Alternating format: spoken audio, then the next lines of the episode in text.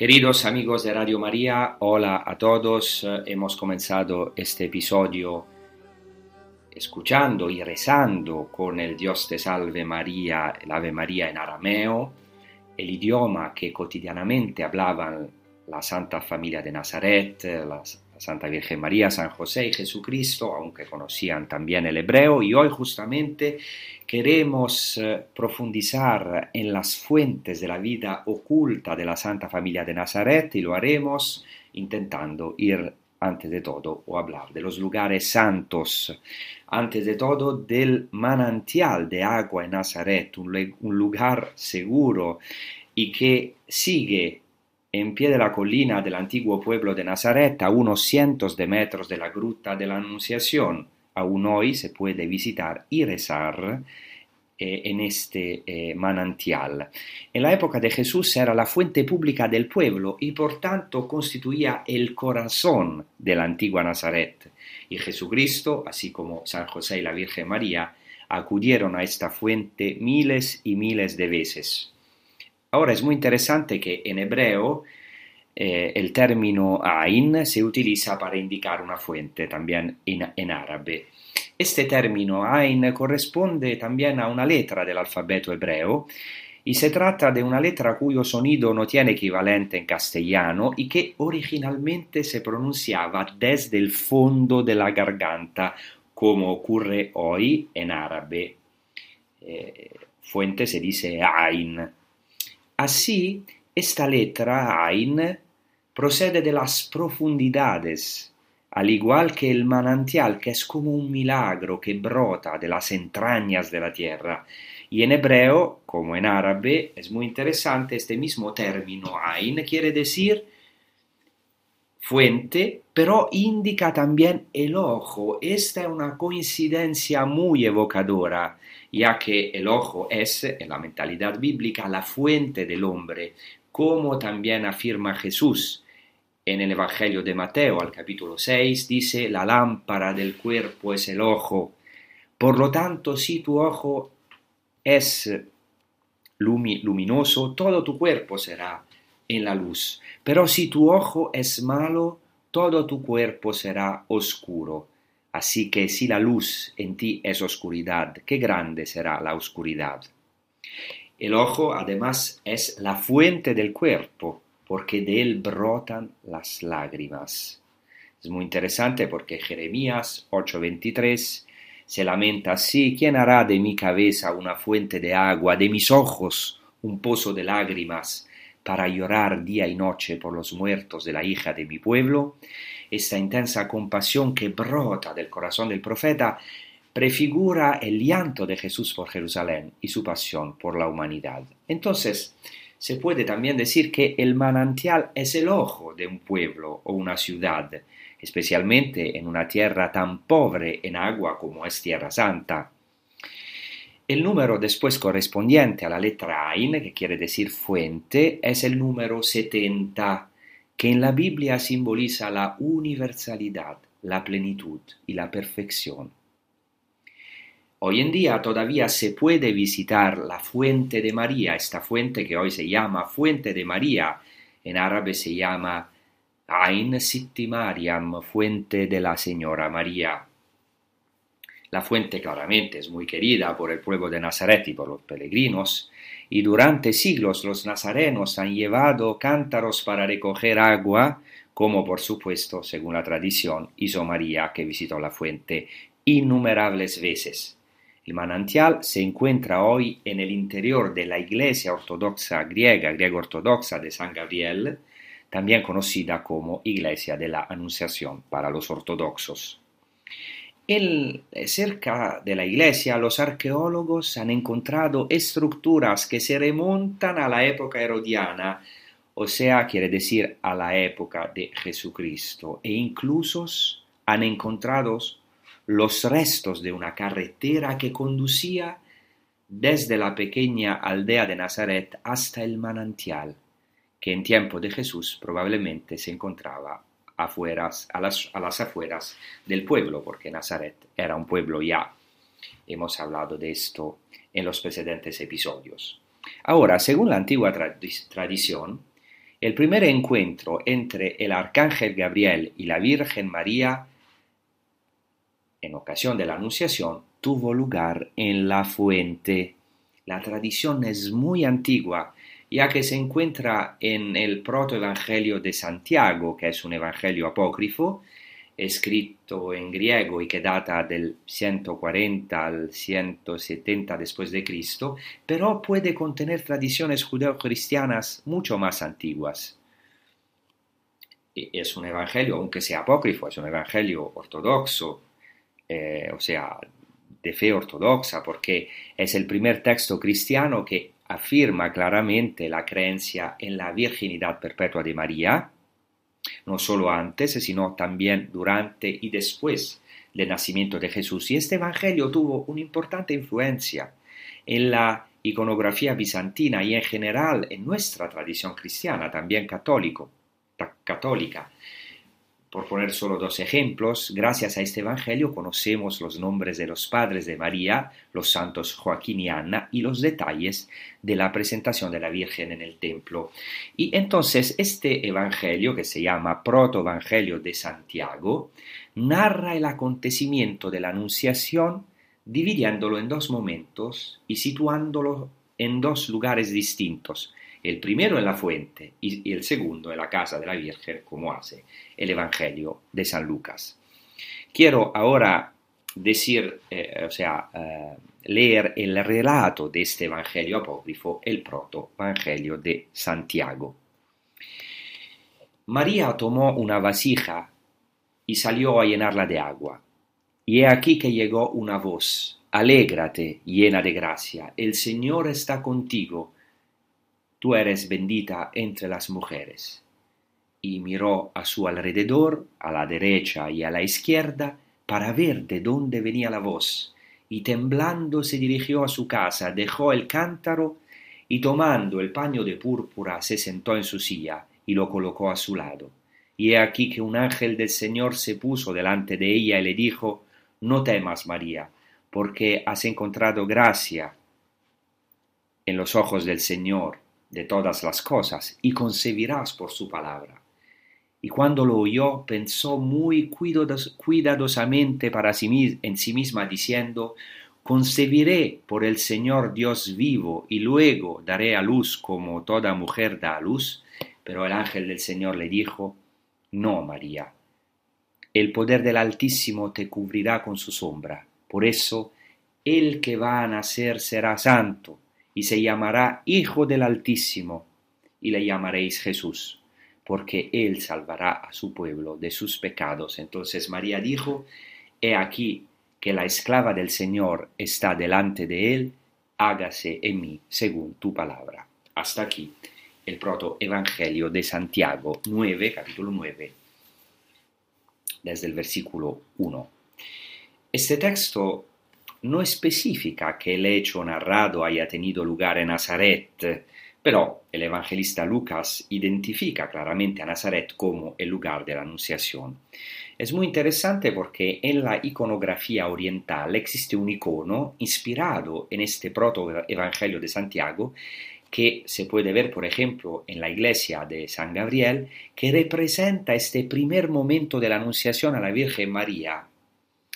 Esta escena tiene un profundo significado espiritual, porque la Anunciación a María, la primera, es a la fuente y para simbolizar que María misma es la fuente de la que vino a nosotros, el río de la salvación, Jesucristo nuestro Señor.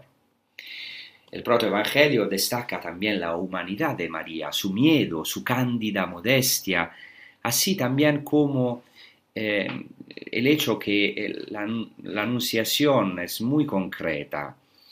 De hecho, el Evangelio, el protoevangelio de Santiago, indica los dos lugares del manantial y de la casa, ya que es allí donde tuvo lugar la anunciación.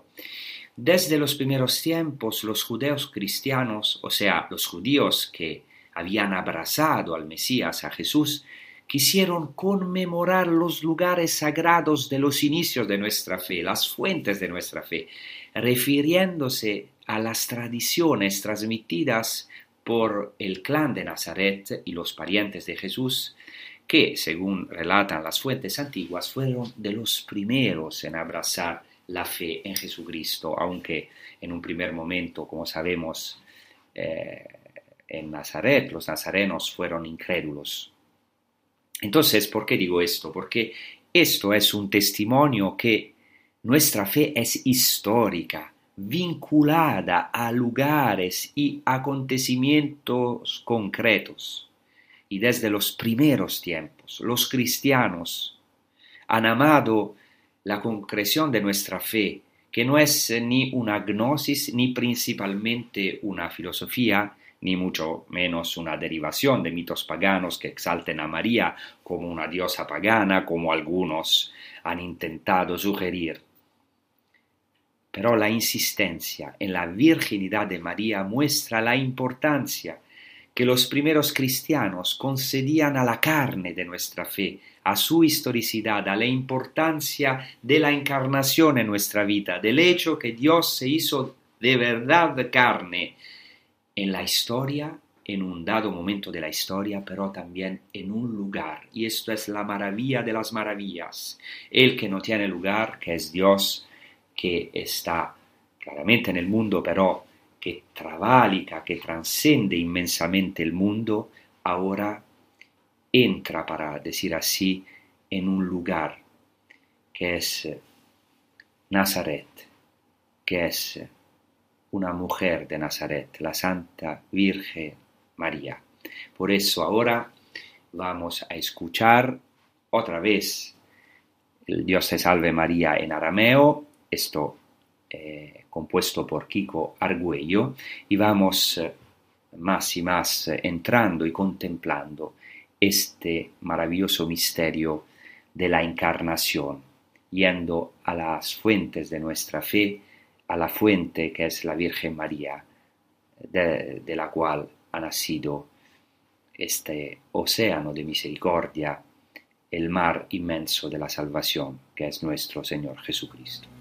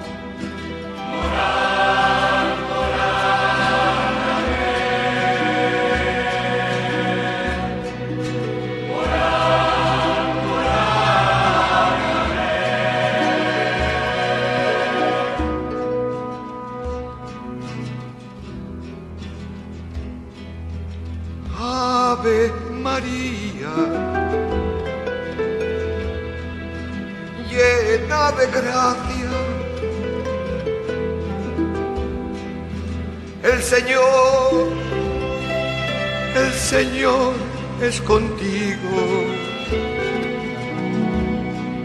Bendita tú eres entre todas las mujeres.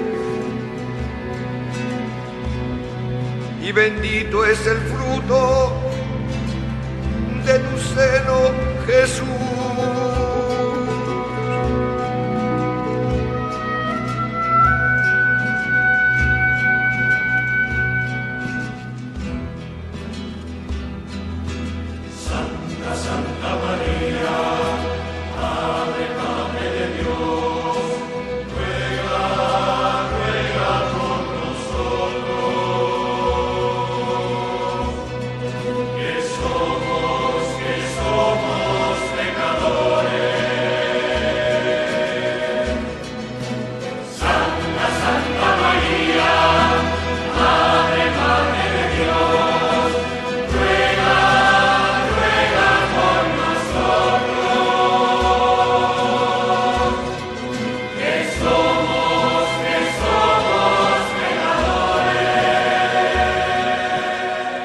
El segundo lugar sagrado en el que queremos hoy sumergirnos, a pesar del manantial de que hemos hablado en esta primera parte del episodio, es el hogar de la Sagrada Familia de Nazaret, que es al fin y al cabo el hogar de todo cristiano.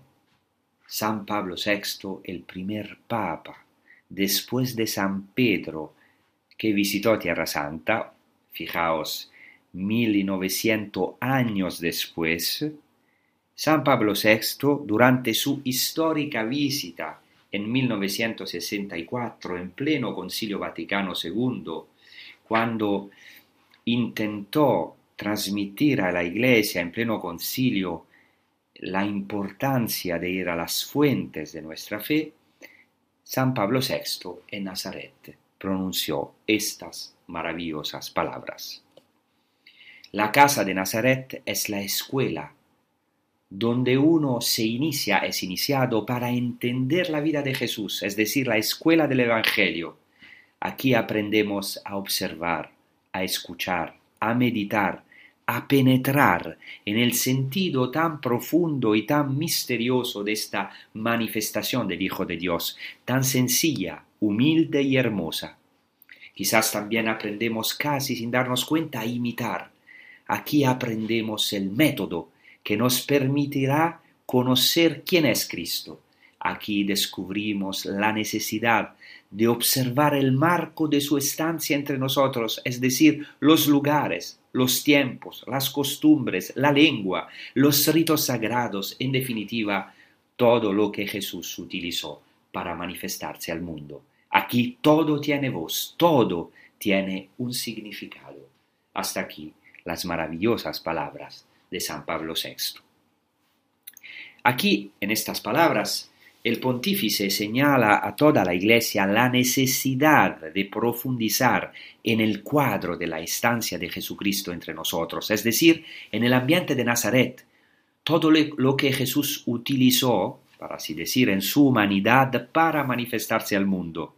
Así nosotros hoy también deseamos entrar espiritualmente en la Santa Casa de Nazaret y en el interior de la actual Basílica de la Anunciación, custodiada hoy por los padres franciscanos, justo en el corazón de la iglesia inferior se encuentra la Santa Gruta de la Anunciación, Cueva de la Anunciación. Este lugar no debe confundirse con la casa de la nutrición, del alimento, la casa de San José, donde Jesús vivió su vida oculta y de la que hablaremos después. Los franciscanos realizaron excavaciones en el lugar de la cueva, de la gruta de la Anunciación y, de sus alrededores. Hicieron un trabajo inmenso, hasta hoy están haciendo los franciscanos en Tierra Santa. Tienen una misión fundamental para Tierra Santa, eso estamos agradecidos a ellos.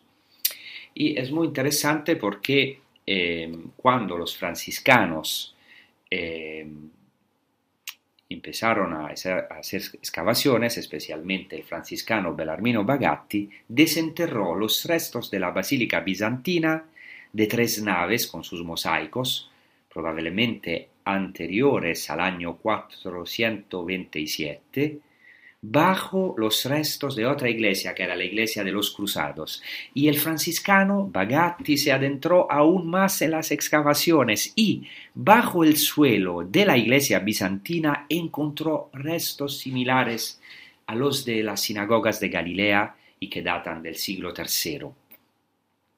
Esto llevó a Bagatti, a los franciscanos, a suponer que el primer edificio sagrado construido en la casa de la Anunciación era una iglesia sinagoga. Sin embargo, según otros arqueólogos, los restos pertenecían a un edificio anterior que data de alrededor del año 350. Bajo la iglesia bizantina, los franciscanos descubrieron una piscina, posiblemente bautismal, con cinco escalones en el interior y dos en el exterior, lo que hace un total de siete. Las paredes estaban cubiertas de yeso y en ellas se encontraron inscripciones en griego, siríaco y arameo, incluida la primera inscripción de la, de la en la historia, la primera inscripción del Ave María en, en griego, y también grafitis con símbolos judeo-cristianos, signo de veneración desde la antigüedad. Como sabemos, en Loreto, en Italia, un maravilloso santuario alberga la Santa Casa de Nazaret, una de las más importantes reliquias del cristianismo. Es una casa de ladrillos de terracota con tres paredes y sin cimientos ni techo. Y la Santa Casa fue llevada desde Nazaret a Italia en 1294. Según la tradición, es la casa familiar de la Santa Virgen María, donde tuvo lugar la Anunciación. Y durante muchos años, hasta hoy, la Casa de Loreto ha sido objeto de rigurosos estudios científicos. Muchos han deducido que se trata efectivamente de una casa de Nazaret del siglo I después de Cristo, de la época de Cristo, cuyos muros estaban adosados a la gruta de la Anunciación, cuya roca formaba la cuarta pared. Sabemos por las excavaciones arqueológicas que las casas de Nazaret se construían eh, eh, contra cuevas que podían servir de cisternas, de baños de purificación, de almacenes o también de habitaciones de la casa misma. De hecho, las cuevas tienen la ventaja de ser cálidas en invierno y frescas en verano. Por tanto, la anunciación tuvo lugar en la casa de María, en esta gruta de la anunciación, mientras que durante los años de vida oculta, Jesús, antes de su ministerio público, vivió con la Sagrada Familia en la casa de San José. Entonces hay dos lugares que con el tiempo dieron lugar a dos lugares sagrados venerados hasta hoy por todos los cristianos. Los franciscanos, en la propiedad que hoy constituye el complejo de la Basílica de la Anunciación, ha realizado extensas excavaciones, descubriendo incluso los restos de la antigua aldea de Nazaret. Y entre ellos hay un lugar sagrado de primera importancia, que es la casa de San José, o sea, la casa que, según, en, en la cual, según la tradición, vivió la sagrada familia de Nazaret y donde creció Jesús. Se trata de una casa venerada desde la antigüedad, que contiene varios depósitos de agua, silos y también un baño de purificación, baño judío de purificación, que se llama en hebreo mikve o mikvah, se puede decir también. Transformado, baño de purificación, transformado posteriormente en baptisterio por los primeros judeocristianos. Esto quiere decir que los primeros cristianos querían ser bautizados en el lugar mismo donde supuestamente Jesucristo, San José y la Virgen María solían hacer el baño de purificación judía, hacer la mikve o la mikvah, como siguen haciendo los judíos religiosos hoy en día. En Tierra Santa se han encontrado muchísimas de estos mikvaot, que son instalaciones para la inmersión ritual o el bautismo eh, judío eh, en, muchos lugares se han encontrado.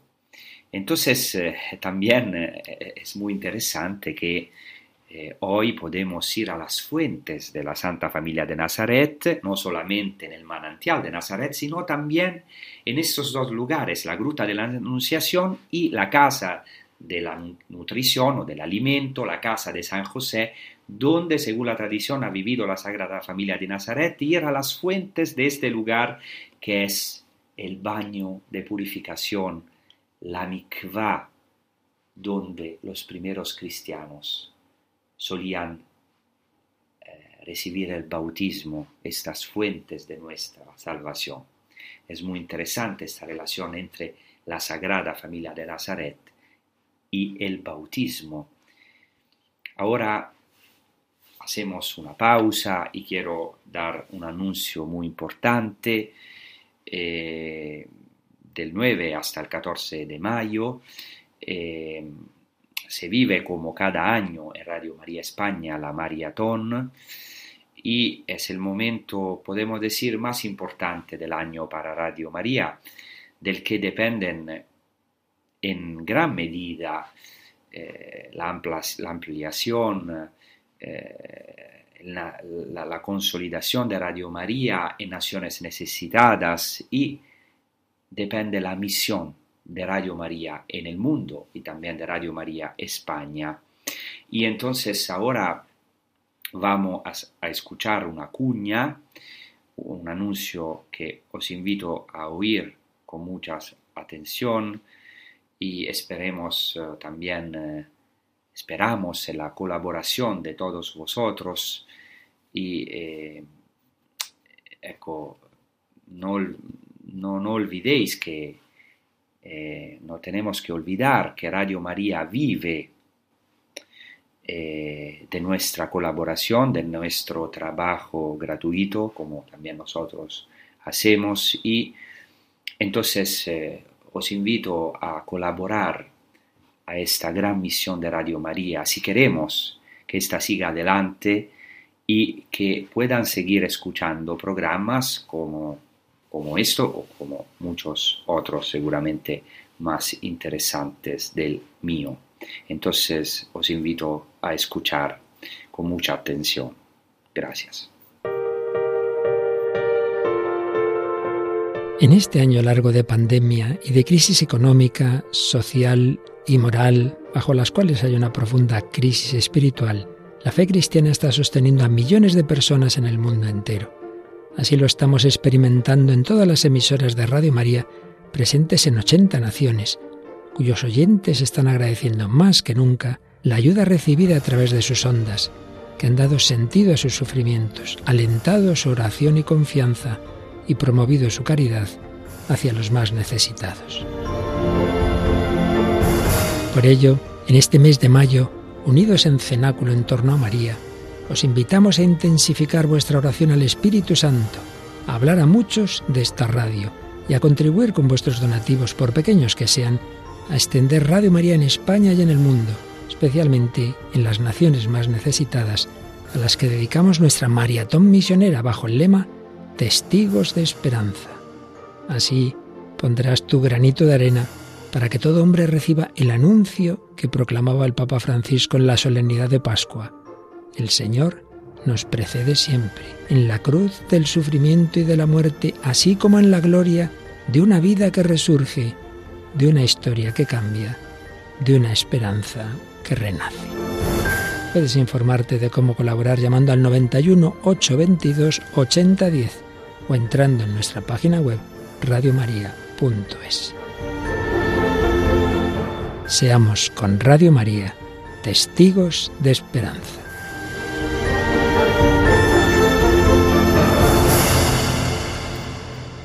Así tratamos ahora de entrar en la medida de lo posible en el ambiente en el que creció Jesús.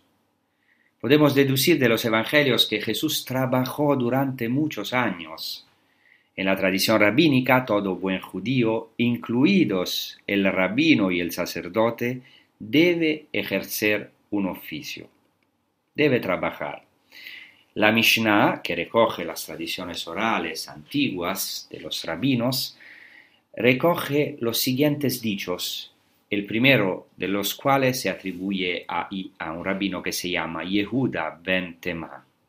Dice así la Mishnah, que es un texto eh, fundamental para la tradición judía, para la fe judía hasta hoy, dice así, un hombre a los cinco años está preparado para la Biblia, a los diez para la Mishnah, a los trece para los preceptos, a los quince para el Talmud, a los dieciocho para el matrimonio, a los veinte para perseguir el sustento, a los treinta para la fuerza, a los cuarenta para la inteligencia, a los cincuenta para el consejo, a los sesenta para la viejez, a los setenta para una vejez más madura, a los ochenta para el poder, la autoridad, a los noventa para ir encorvado y a los cien es como si estuviera muerto, fallecido, borrado del mundo. Y el rabino Ben Bagbag dice, gira y gira la Torah porque en ella está todo, dale vuelta, mira en ella, encanéjate, envejece en ella y no te desvíes de ella, pues no tienes buena medida fuera de ella, fuera de la Torah. De hecho, la Mishnah y luego el Talmud prescriben al judío, como hemos escuchado de este texto, además de la necesidad de atender a la Torah, también la de trabajar. Según otro texto de la tradición judía, la Tosefta, el deber del padre es enseñar a su hijo un oficio, un trabajo, porque quien no lo hace es como si le enseñara a actuar como un bandido. Aunque estos textos que he mencionado son muy posteriores a la época de Jesús, podemos suponer que estas enseñanzas estaban, sin embargo, en boga, al menos en la corriente farisea. De hecho, las fuentes nos dicen que los más grandes rabinos antiguos, eh, rabinos de Israel, ejercían un oficio.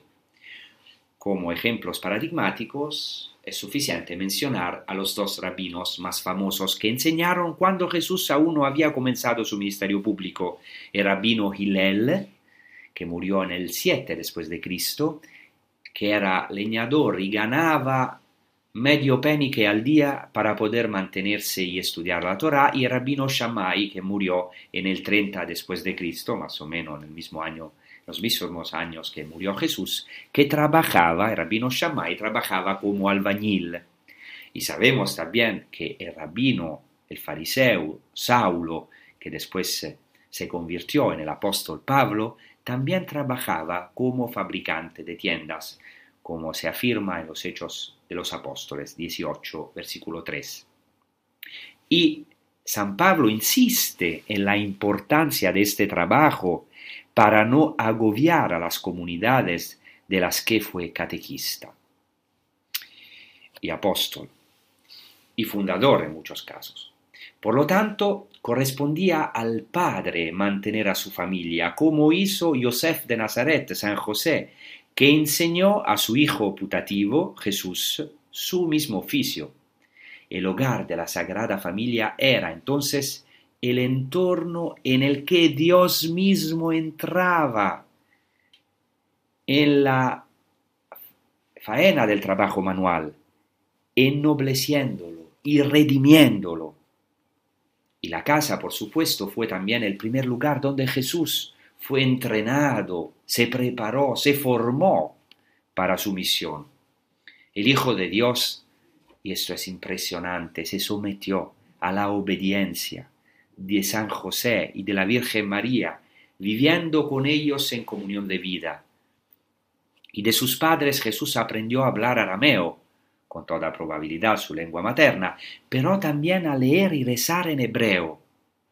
Eso se deduce de la siguiente acusación que hicieron a Jesús sus adversarios en el Evangelio de Juan.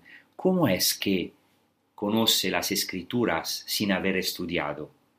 Aunque, según esta frase Jesús no fue discípulo de ningún rabino famoso, a lo mejor a excepción de Juan el Bautista, al que reconoce cierta autoridad como maestro ya que fue bautizado por él, pero sí en su familia, en la pequeña sinagoga de Nazaret, Jesús aprendió a escrutar las escrituras, a escudriñar las escrituras.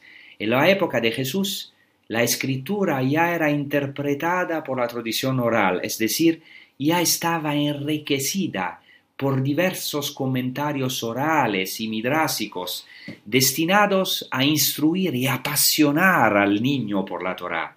Por tanto, a la época de Jesús, y eso es muy importante entenderlo, la Biblia no era un texto desnudo, sino que ya estaba revestida con los adornos de la tradición oral y la liturgia.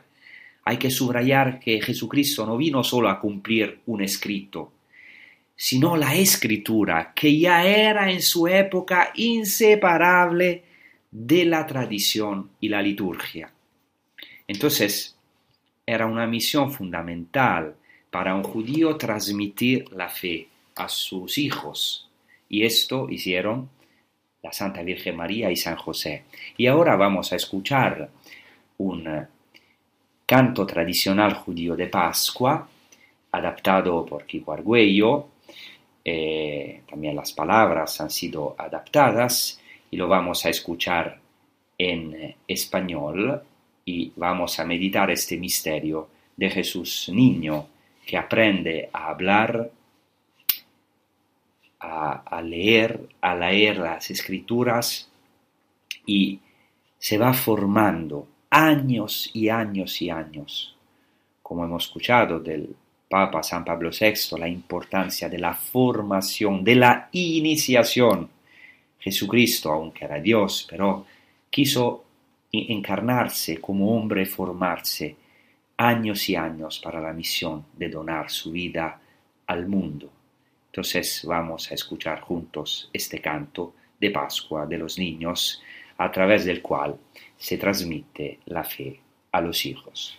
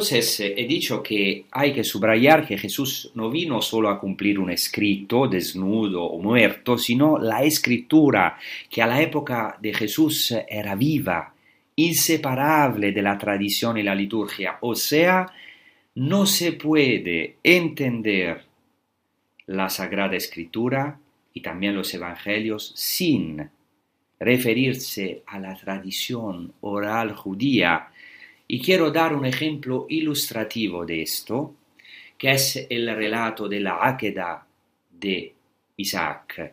Akedah en hebreo quiere decir atadura de Isaac. Como sabemos, el libro de la Génesis, al capítulo 22, narra el sacrificio de Abraham, el primer patriarca, para cumplir el mandato de Dios, se dirige al monte Moria con angustia para ofrecer en sacrificio a su amado hijo, su hijo único, Isaac. Y una lectura del texto que no esté atenta a los detalles puede parecer indicar que en Génesis 22 Isaac era un niñito, un niño, y así, a lo mejor en el imaginario colectivo, en realidad los rabinos desde la antigüedad y con toda probabilidad ya esta interpretación midrásica era conocida en la época de Jesús, los rabinos desde la antigüedad señalan que Isaac en el momento de su aquedad, de su atadura, era un hombre adulta, adulto.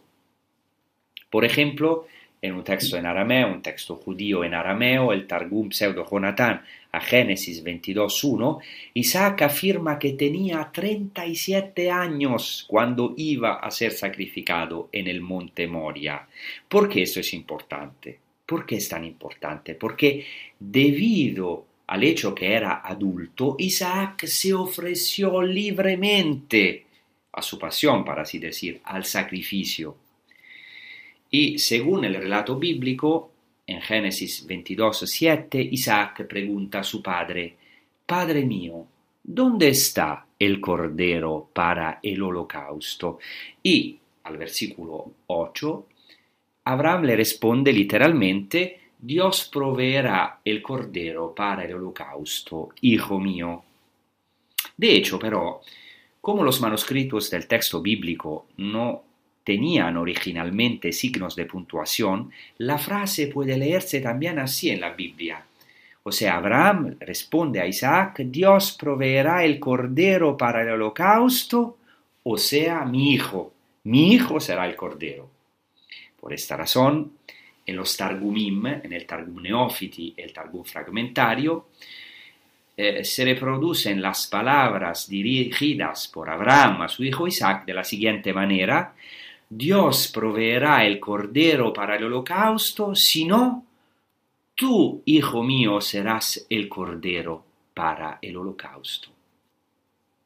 Y es muy interesante porque eh, el Targum palestino, así como varios Midrashim, añaden que cuando Abraham y Isaac llegan a la cumbre del monte Moria, Isaac se entrega voluntariamente a su pasión, para así decir, al sacrificio, dirigiendo a su padre esta, estas vibrantes palabras, Abba, en arameo, papá, Abba, átame fuerte, no vaya a ser que, que me recalcite tu sacrificio sea en vano o sea, no sea que, que dé patadas y así eh, tu sacrificio sea en vano porque yo me resisto. Entonces, átame fuerte, Abba, Abba, átame fuerte, dice Isaac a su padre, Isaac a su padre Abraham. Así Isaac se ofrece espontáneamente, libremente para el sacrificio y no porque está obligado. El Targum, por lo tanto, y después también el Midrash, subrayan no solo la fe de Abraham, sino también la fe de Isaac. Y por eso, en el Targum Neófiti, por ejemplo, al final una voz celestial exclama, Venid a ver a los dos únicos que hay en, en el mundo. Uno sacrifica y el otro es sacrificado. el que sacrifica no retrocede y el que es sacrificado ofrece su cuello.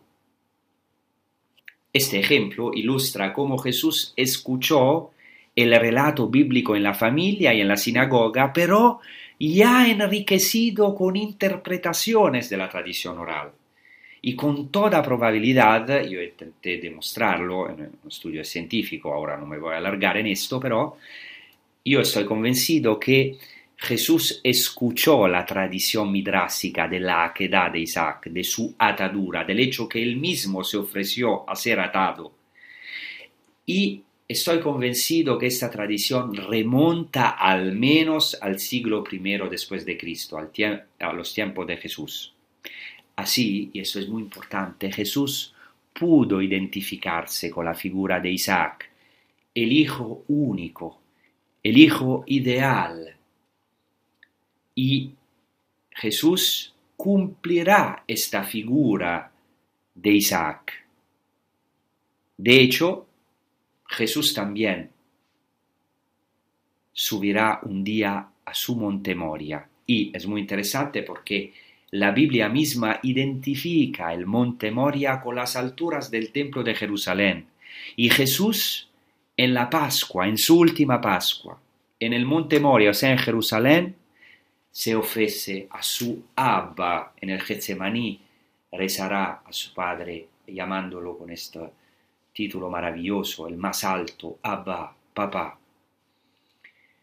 Ahora bien, según una antigua tradición judía que seguramente se remonta a antes de la era cristiana, el acontecimiento de la subida de Abraham e Isaac al monte Moriah y por tanto al lugar del futuro templo tuvo lugar cuando? El 14 de Nisan, es decir, el día de Pascua.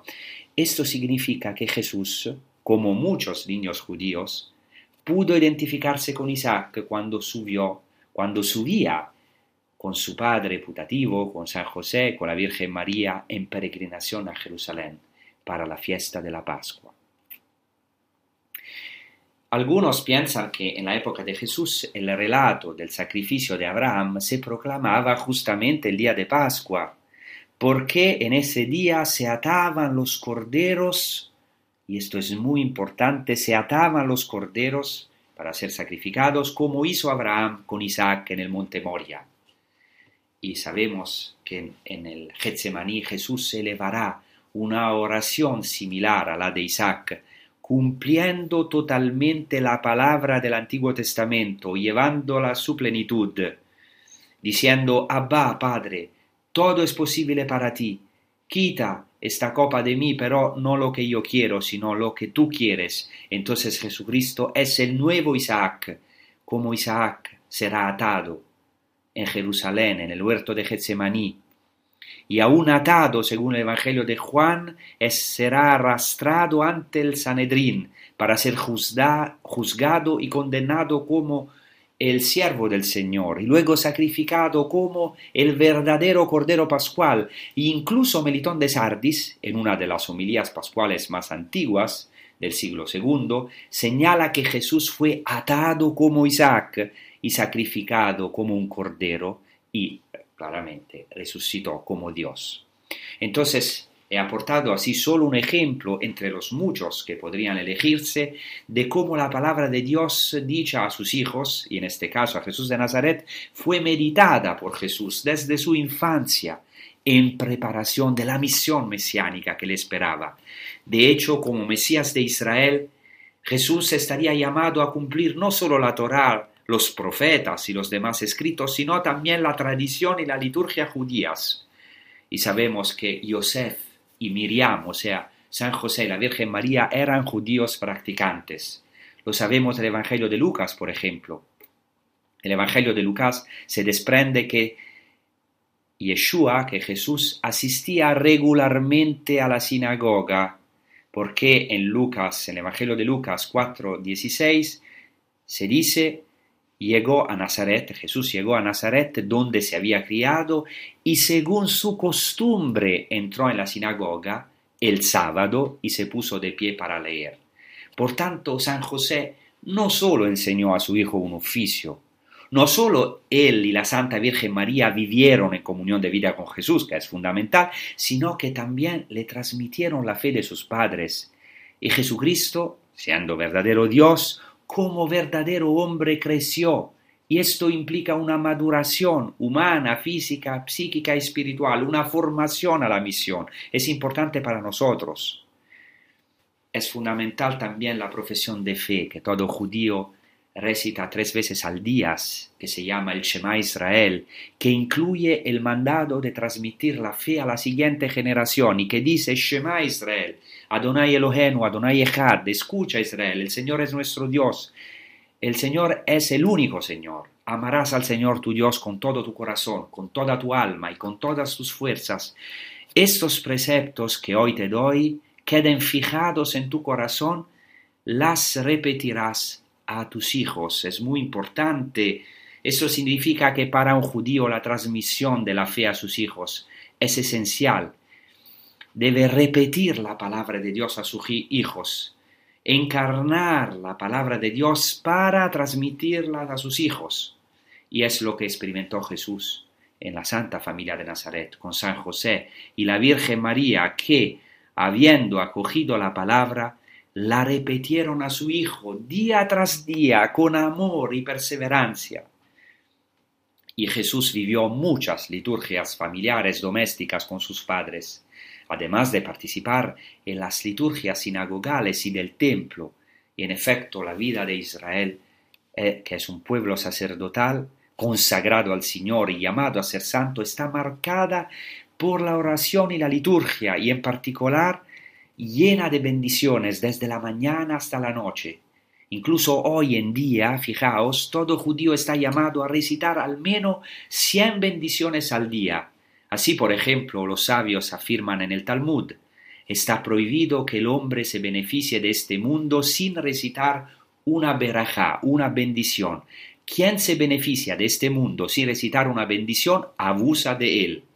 El judío debe bendecir por las cosas extraordinarias que ve, por ejemplo, la nieve, el arco iris, pero también por las cosas más ordinarias, como la comida, el despertar del sueño, poder ver con sus ojos, levantarse cada mañana e incluso tiene que rezar cuando va al baño para dar las gracias a Dios, para poder ir al baño, fijaos.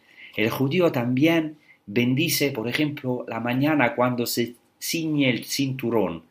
O sea, toda la vida es un ritual de santidad, el ritual de un pueblo sacerdotal que debe, como dice el Salmo, poner siempre delante de sí al Señor, es decir, tener siempre presente el recuerdo de Él. Así la vida cotidiana de la Sagrada Familia de Nazaret también estaba llena de berajot, de bendiciones. El Evangelio además relata muchas berajot, en hebreo, muchas bendiciones de Jesús, y su gesto típico al pronunciarlas, la elevación de los ojos al cielo, qué, maravilla. Y estas bendiciones claramente culminan en la berajá de la berajot, en la bendición de las bendiciones, en la bendición por excelencia que es la Eucaristía entrar en la escuela de oración y bendición de la Sagrada Familia es sumergirse en un misterio maravilloso, a lo mejor desconocido, pero sin embargo paradójicamente muy familiar para nosotros, que estamos llamados hoy a vivir constantemente en compañía de Cristo y de la Virgen María y de San José, que nos introducimos en la oración en Él, en Jesucristo también, por la poderosa intercesión de la Santa Virgen María y de San José, el Hijo de Dios entró en nuestra vida cotidiana, en nuestras casas, incluso en las cosas que nos parecen más habituales y quizá inútiles. El Santo de los Santos, Dios, la plenitud de la Shejina de Dios, de la presencia divina, Dios mismo, se hizo hombre y entró en nuestras profundidades, también en nuestras miserias, en las profundidades, en las fuentes, en el abismo de nuestra realidad, para santificarla, redimirla, salvarla y rescatarla. He aquí la buena noticia. Dios está con nosotros. Es de verdad el Immanuel. Y si Dios está con nosotros, ¿quién estará en contra de nosotros? Y vamos a terminar escuchando este canto tradicional judío de Pascua, muy importante la transmisión de la fe a los hijos, ahora lo vamos a escuchar exactamente eh, según la tradición judía para terminar en hebreo, se llama Manishtana Halaila Ze Mikol Halelot, que hay de diferente esta noche de todas las otras noches. Y esto se realizó en Jesucristo. La noche de Pascua, la última noche de Pascua de Cristo fue de verdad la noche diferente de todas las otras noches, la noche en, la cual el nuevo Isaac dio la vida por nosotros y nos abrió el camino hacia la gloria de Dios. El camino está abierto en su santa resurrección. Gracias.